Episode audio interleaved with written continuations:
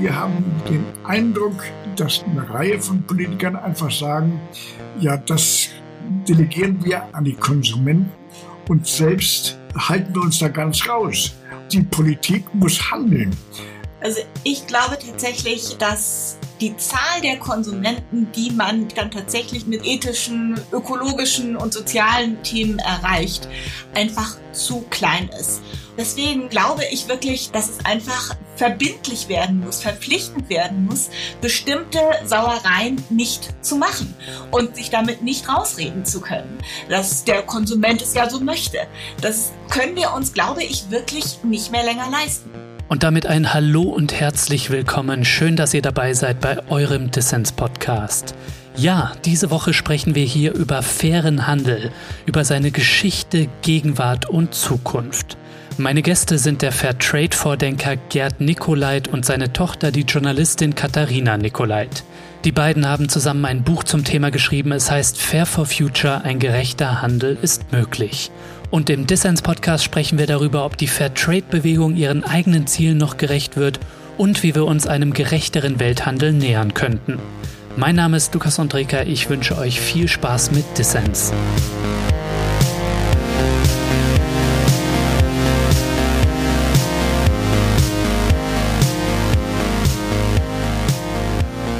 Ja, und Frau Nikolait, schön, dass Sie beim Dissens-Podcast dabei sind. Ja, wir freuen uns auch. In den gut 50 Jahren, die es Fairtrade gibt, hat sich ja eine Menge getan. Wo fair gehandelte Produkte früher in eine Weltläden gekauft wurden, gibt es sie heute in jedem Supermarkt. Also fairer Handel boomt.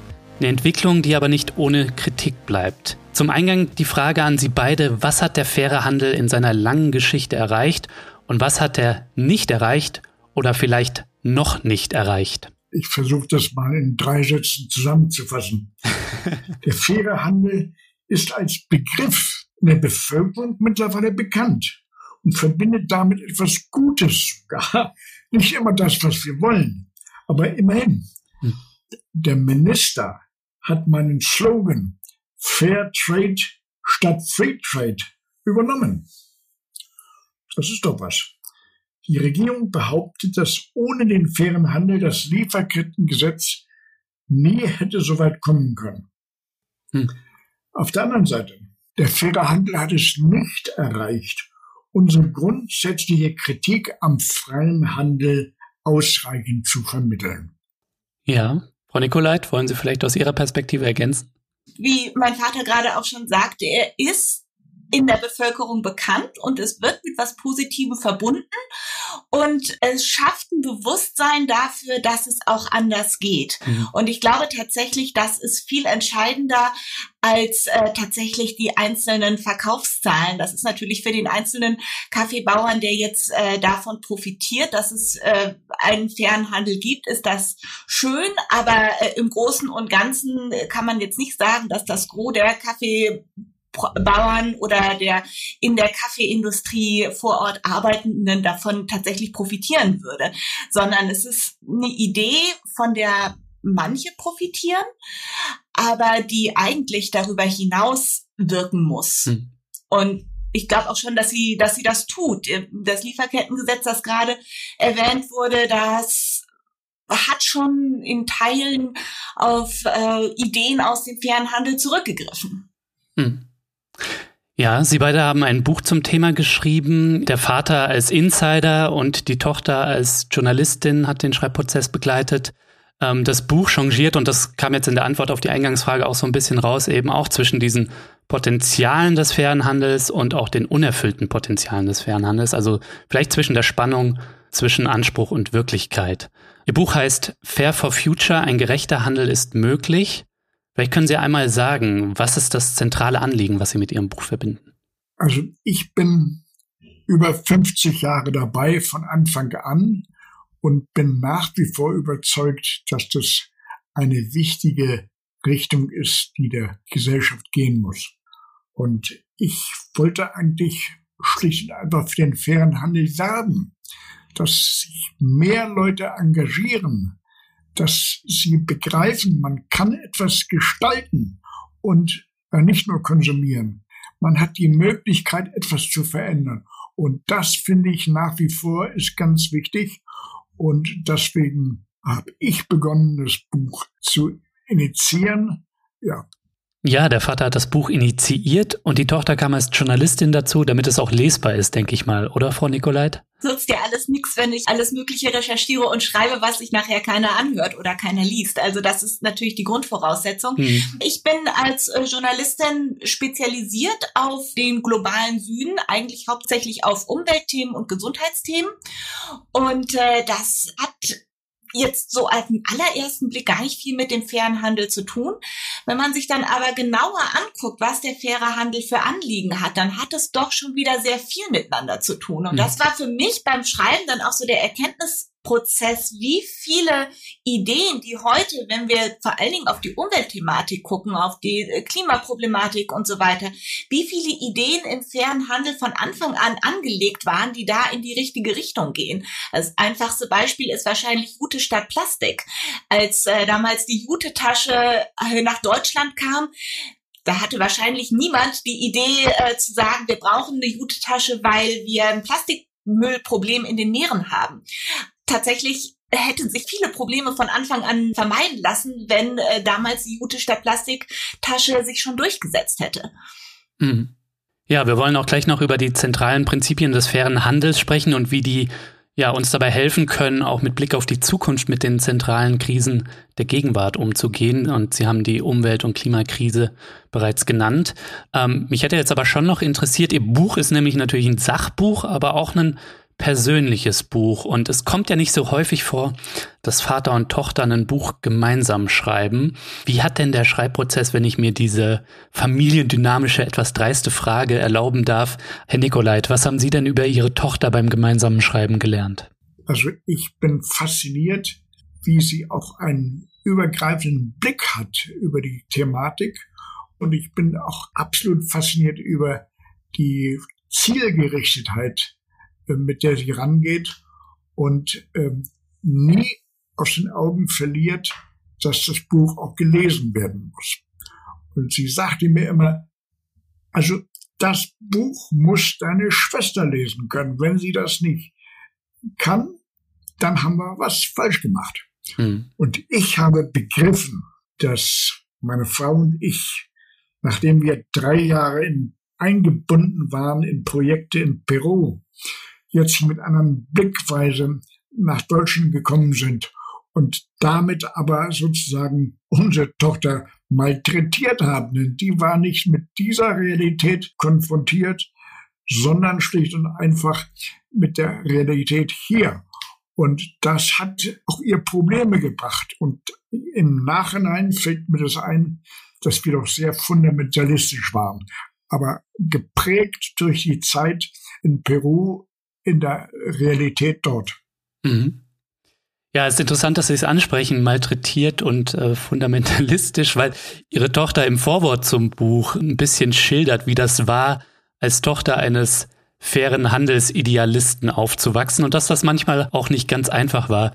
Vielleicht, Frau Nikolait, können Sie uns einmal schildern, wie das war und wie Sie jetzt dann im Schreibprozess äh, vielleicht auch Verständnis gewonnen haben für manche Sachen, die Sie früher genervt haben.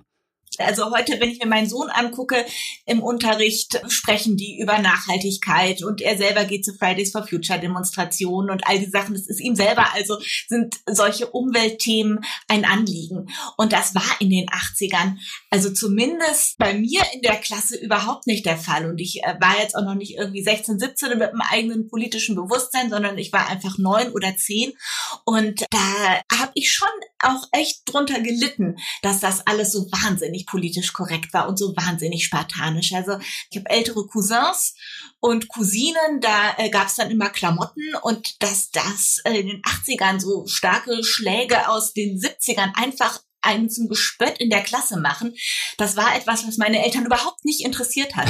Und also wirklich gar nicht. Und da war wenig Verständnis für die Realität, die wir hatten in Deutschland eben nicht mehr in, in, in so einer, wir haben eben nicht mehr in Lima gewohnt und ähm, alle drumherum waren froh, wenn sie was zum Anziehen hatten, sondern da kam es auch schon noch auf andere Sachen drauf an. Und ich habe tatsächlich muss ich sagen, mein Verständnis dafür hält sich bis heute in Grenzen. Also ich versuche das jetzt bei meinem Sohn wirklich anders zu machen, mhm. dass der nicht darunter leiden muss, dass ich auch in anderen Realitäten unterwegs bin, sondern dass er hier schon eine Kindheit leben kann, die dem entspricht, was seine Freunde auch haben.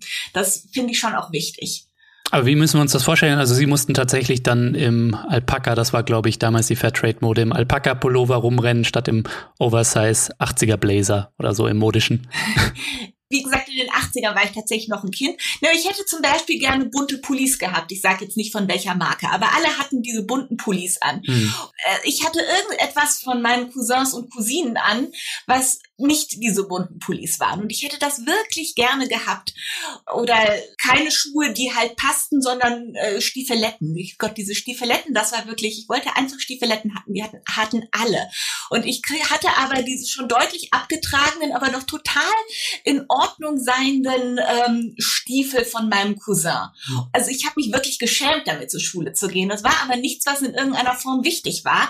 Denn bei uns zu Hause kam es nicht auf solche Sachen an, sondern es kam darauf an, dass man vernünftige Schuhe hatte und das musste reichen. Hm. Der faire Handel hat, glaube ich, auch Sympathien eingebüßt. Zum Beispiel bei mir. Also das war einfach total untragbar. Und wenn man sich das jetzt heute anschaut mit den jungen Playern, junge Modelabel, die äh, auf fair gehandelte Produkte beziehungsweise auf faire Lieferketten Wert legen, das zeigt einfach, doch, es ist beides miteinander vereinbar. Und das äh, finde ich wichtig und das finde ich auch zukunftsweisend. Denn es hat überhaupt keinen Sinn, äh, lauter Dinge zu produzieren oder herzustellen und fair gehandelt sind sie dann oder ganz tolle Lieferketten haben sie, aber äh, sprechen die Leute nicht an. Hm. Da glaube ich tatsächlich, äh, da tut sich was und dadurch ähm, schafft es die, schaffen es jüngere Player dann auch jüngere Leute anzusprechen, die man vorher nicht unbedingt erreicht hat. Hm. Also Frau Nicolait, Welt retten und dabei gut aussehen, das geht schon zusammen. Äh, das sollte es zumindest, wenn man möchte, dass mehr Leute dabei mitmachen. Ja, das bringt mich so ein bisschen zu der Frage, was kann fairer Handel gedacht als ethischer Konsum eigentlich erreichen und wo muss man die Idee des fairen Handels dann auch weiterdenken?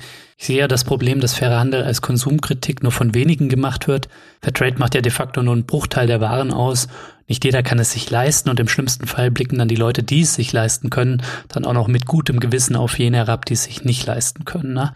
Ich denke, das Lieferkettengesetz zeigt da ja, dass es auch so ein bisschen ein Umdenken gibt, weg von den Konsumenten hin zu den Produzenten und zu verbindlichen Regeln in der Produktion. Also die Frage an Sie beide, welche Macht haben Verbraucher und welche nicht? Also ich glaube, dass der Konsument schon eine äh, gewisse Macht hat. Das hatte er am Anfang. Da sind die Leute in die Supermärkte geströmt, um zu fragen, haben Sie das, haben Sie das, haben Sie das? Und auf einmal hatte der, der Laden auch für gehandelte Produkte. Aber klar ist, es muss parallel gehen also wir haben den Eindruck, dass eine Reihe von Politikern einfach sagen, ja, das delegieren wir an die Konsumenten hm. und selbst halten wir uns da ganz raus. Die Politik muss handeln. Also das muss auf allen Ebenen sein, beim, beim Konsumenten, beim Händler und bei der Politik. Hm. Also ich glaube tatsächlich, ähm, dass die Zahl der Konsumenten, die man mit solchen Themen erreicht, einfach zu klein ist. Sie ist begrenzt. Also da gibt es irgendwie verschiedene Schätzungen, äh, wie viele, wenn man das gesamte Potenzial ausschöpft, wie viele Leute sich dann tatsächlich für ethischen, ökologischen und sozialen, das heißt ja sogar den Begriff ökofaire Produkte entscheiden. Optimistischsten Schätzungen gehen da von 15 bis 20 Prozent aus. Mhm. Äh, da sind wir aber noch lange nicht. Also das ist sozusagen das Potenzial, das vorhanden ist. Aber ich glaube nicht, dass man mit diesen 15 bis 20 Prozent das Ruder rumreißen kann. Und ich äh, glaube aber, dass es sehr notwendig ist, das Ruder möglichst schnell rumzureißen, denn sonst fahren wir den Laden echt vor die Wand. Deswegen glaube ich wirklich, dass es einfach verbindlich werden muss, verpflichtend werden muss, bestimmte Sauereien nicht zu machen und sich damit nicht rausreden zu können, dass der Konsument es ja so möchte.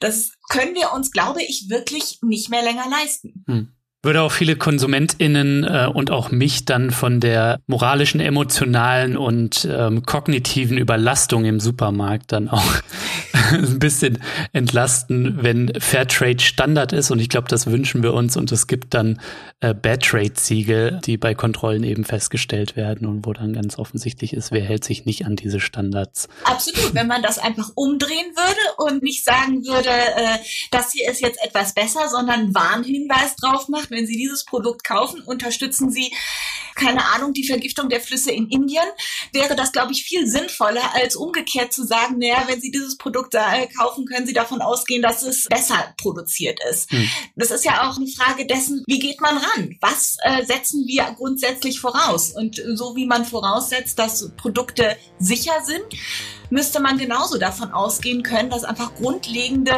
Standards, äh, sowohl soziale als auch ökologische, eingehalten werden.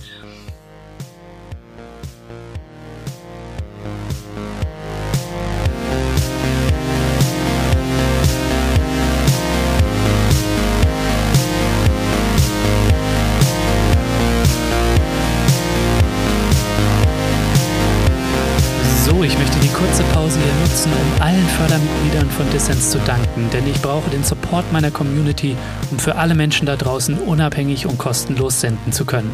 Danke also an die mehr als 800 Leute, die mich Monat für Monat unterstützen.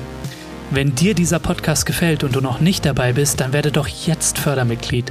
Mitmachen kannst du schon ab 2 Euro im Monat und du machst Dissens damit nicht nur möglich, nein, es winken auch Goodies und du hast jede Woche die Chance auf coole Gewinne. Dieses Mal verlose ich das Buch von Gerd und Katharina Nicolait, Fair for Future, ein gerechter Handel ist möglich. Alle Infos hierzu und dazu, wie du bei Dissens mitmachen kannst, gibt's natürlich in den Show Notes und auf dissenspodcast.de.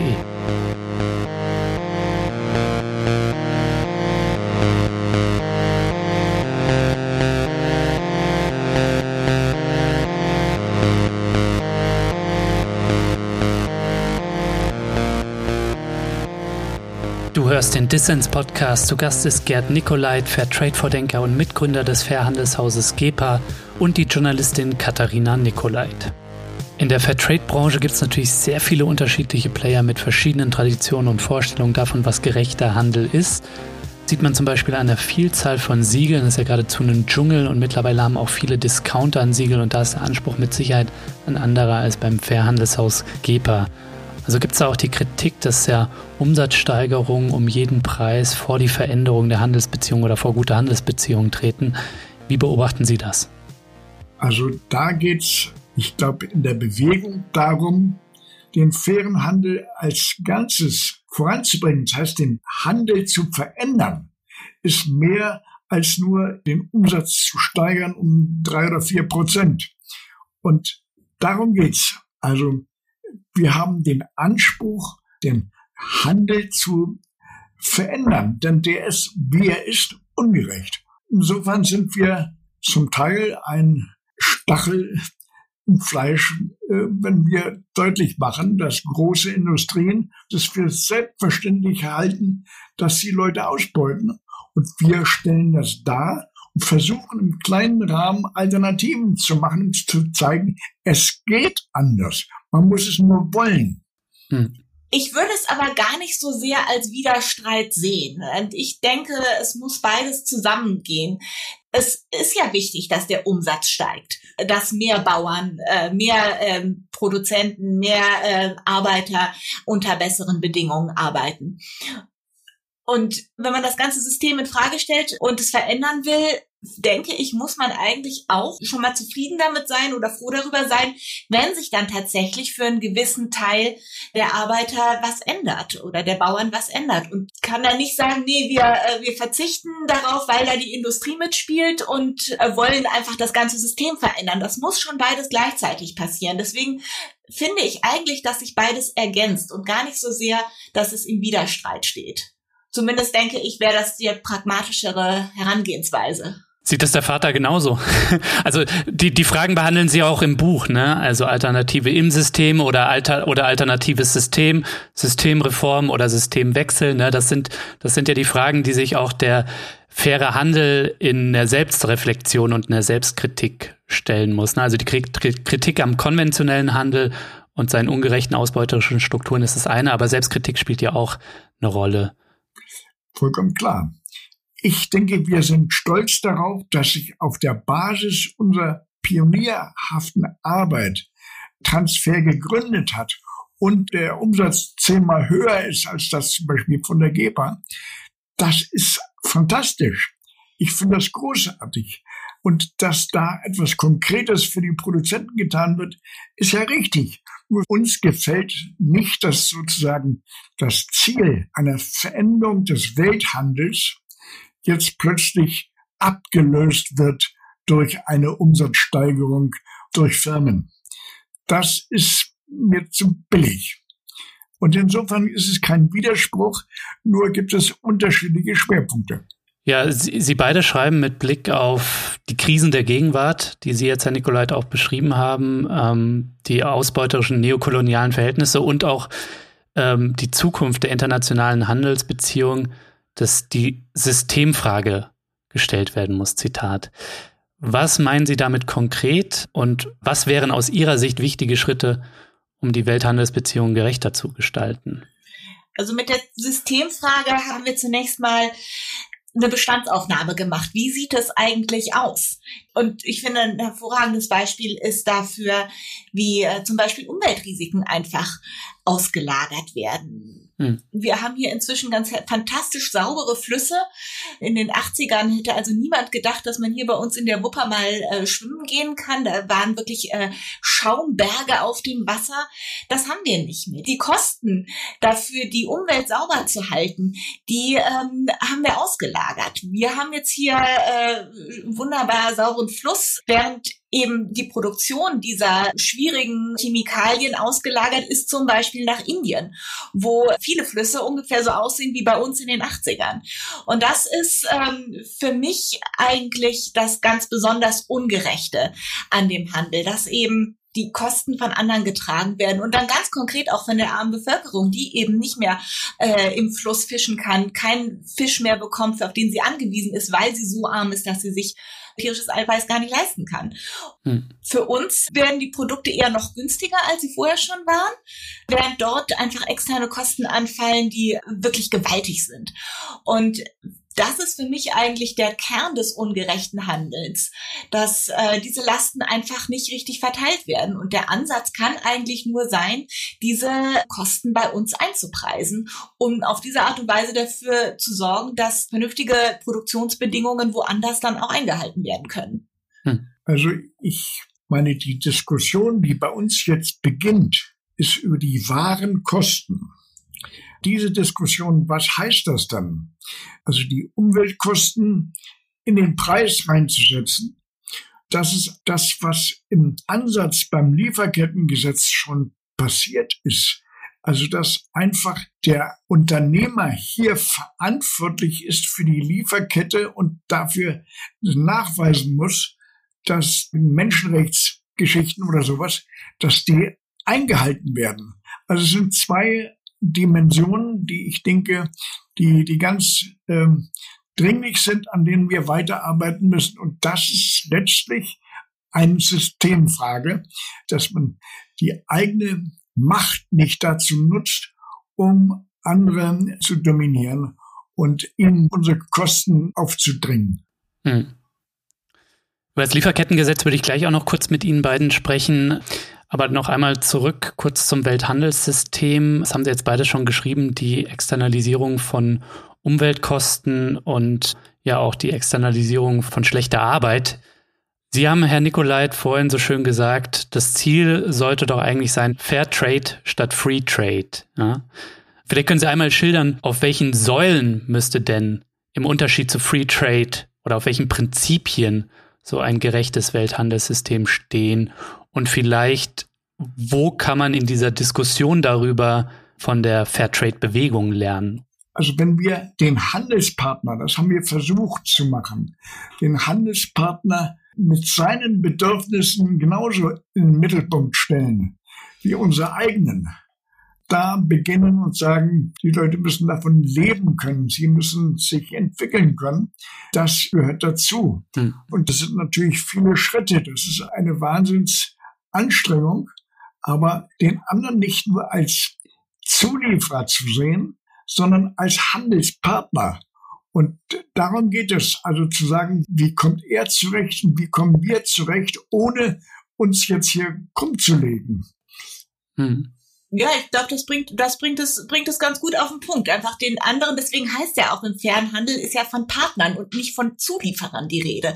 Und allein diese Unterscheidung sagt eigentlich ganz viel, weil es darum geht, eben nicht zu dominieren, nicht äh, anderen Bedingungen aufzudrängen, zu sagen, friss oder stirb, entweder du machst es so oder du machst es gar nicht, sondern tatsächlich auf die gegenseitigen Bedürfnisse Rücksicht zu nehmen. Ich glaube, das ist tatsächlich so die Essenz dessen, was fairer Handel ist. Hm. Also wir haben das jetzt mal zusammengefasst, haben gesagt, der Mensch muss im Mittelpunkt stehen und nicht der Profit. Also dass die, die Motivation zu handeln muss sein, dass wir etwas positiv in Gang setzen und nicht nur die Finanzkasse von, von einigen wenigen stärken. Ja, das Lieferkettengesetz, äh, da würde ich jetzt gerne noch drüber sprechen, das ist ja auch ein Signal, dass politische Veränderungen möglich sind nach langwieriger politischer Arbeit. Der faire Handel hat ja mitgekämpft lange, dass eben menschenrechtliche Sorgfaltspflichten in der Lieferkette da auch umgesetzt, kontrolliert und eingehalten werden. Und gleichzeitig ist es natürlich auch ein Beispiel für die berühmte Lücke zwischen Anspruch und Wirklichkeit. Ne? Jetzt haben wir das Lieferkettengesetz. Hätte mich interessiert von Ihnen beiden, wie bewerten Sie es denn? Gerade vor dem Hintergrund dessen, was der Anspruch ist und dann dessen, wie es umgesetzt ist, also was die Wirklichkeit ist. Ich würde sagen, es ist ein erster Schritt, an dem noch viel Nachbesserung erforderlich ist. Also gut ist, dass es das jetzt überhaupt erstmal gibt dass, glaube ich, auch so äh, allgemein im Bewusstsein angekommen ist, dass es sowas auch geben muss, dass man nicht einfach alles hinnehmen kann. Und interessanterweise waren es ja auch viele Firmen, die gesagt haben, wir wollen ein Lieferkettengesetz haben. Mhm. Wir wollen, dass sich alle an die Grundregeln halten, damit eben nicht Einzelne, denen es einfach alles egal ist, dann dadurch einen, einen Vorteil haben. Insofern glaube ich, ist es schon ein wichtiger erster Schritt. Aber ich denke, es ist auch wirklich nur ein erster Schritt. Also was mir total fehlt, äh, sind tatsächlich die Umweltaspekte. Ich finde, die sollten auf jeden Fall mit rein äh, beim Lieferkettengesetz und nicht nur äh, die menschenrechtlichen Sorgfaltspflichten. Also die Idee gab es ja, das mit reinzunehmen, ist nicht mit reingekommen. Ich denke, das müsste der nächste wichtige Schritt sein und es eben auch auf breitere Füße zu stellen. Im Moment betrifft es ja tatsächlich Firmen mit, ich weiß jetzt nicht, 3000 äh, Mitarbeitern Minimum. Ich weiß die Zahl jetzt nicht genau, aber es ist auf jeden Fall noch nicht so, dass das flächendeckend greift. Ja, und die Herausforderung wie immer, aber das äh, liest man auch in Ihrem Buch, ist ja die kleinen Verbesserungen, sich dafür einzusetzen und gleichzeitig das große Ganze, die Grundsatzfragen, ne? was für ein Handelssystem, was für ein Wachstum, ähm, was für ein Wirtschaftssystem wollen wir eigentlich zukünftig und wie können wir uns für beides, für die kleinen und die großen Veränderungen einsetzen das ist halt so eine Gratwanderung, sich dann halt nicht drauf auszuruhen, zu sagen, okay, das ist jetzt schön und jetzt äh, können wir aufhören. Zum Ausblick nur die kurze Frage an Sie beide. Was wünschen Sie sich vom fairen Handel in der Zukunft? Ich wünsche eine Veränderung des Bewusstseins, in dem sozusagen die Entscheidung nach anderen Maßstäben gemessen wird und nicht nur nach, äh, was bringt den meisten Profit. Und äh, das ist dann am Ende doch nur eine, eine Machtfrage. Und so, und jetzt einfach zu sagen, wir sind aufgerufen, also nicht nur Hilfe zu geben den armen Indern, nee, es muss unser eigenes Interesse sein, dass sich äh, weltweit etwas verändert. Mhm. Also ich glaube tatsächlich, dass äh, man den fairen Handel da einfach als Impulsgeber sehen muss, dass es anders geht, dass man andere Maßstäbe anlegen muss. Das heißt ja ganz oft in der konventionellen Industrie, das können wir nicht machen, das geht einfach nicht. Und äh, zu zeigen, dass es tatsächlich anders möglich ist, ich denke, das ist der Impuls, der vom Fernhandel auch tatsächlich ausgeht. Mhm. Und äh, oft heißt es, nein, ähm, wie sollen wir das überhaupt kontrollieren? Wie sollen wir da überhaupt, Stichwort Lieferkette, überhaupt äh, gucken können, dass grundsätzliche Maßstäbe, grundsätzliche Kriterien eingehalten werden? Und da besteht schon die Möglichkeit, sich das mal beim fairen Handel anzugucken. Wie machen die das? Was haben die für Kontrollsysteme, um Sachen sicherzustellen? Und ich glaube, da muss dann auch einfach der konventionelle Handel quasi in die Lehre gehen und, äh, und sagen, ja, das sind äh, Mechanismen, das sind Kontrollmechanismen, mit denen wir auch arbeiten können. Mhm. Vielleicht nicht gleich komplett, aber zumindest in Ansätzen. Und ich denke, das muss Stück für Stück passieren und das muss auch der Anspruch sein, dass es passiert. Ich glaube, das ist, das ist vor allem wichtig, dass man es eben nicht einfach mehr hinnimmt und sagt, ist halt so, sondern sagt, wir wissen, dass es anders geht. Danke, fairer Handel, das haben wir gelernt. Und wir als äh, konventioneller Handel, wir als konventionelle Industrie übernehmen zumindest Teile davon, so wie das für uns passt, um auf unserer Seite was zu verbessern. Das muss, denke ich, schon ein Prozess sein, der auch eingefordert werden muss. Ja, Frau Nikolait, Herr Nikolait, ich danke vielmals, dass Sie sich die Zeit genommen haben, mich hier im Dissens Podcast besucht haben. Danke, dass Sie hier waren. Sehr gerne. Das war mir auch eine Freude.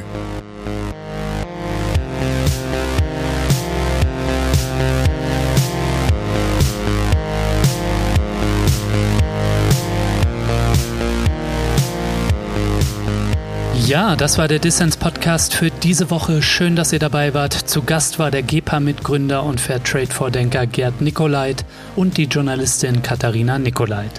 Schaut mal in die Shownotes, da habe ich Wissenswertes zu den beiden und zum Thema verlinkt. Und vergesst nicht, ich brauche euren Support, um für alle Menschen da draußen unabhängig und kostenlos senden zu können.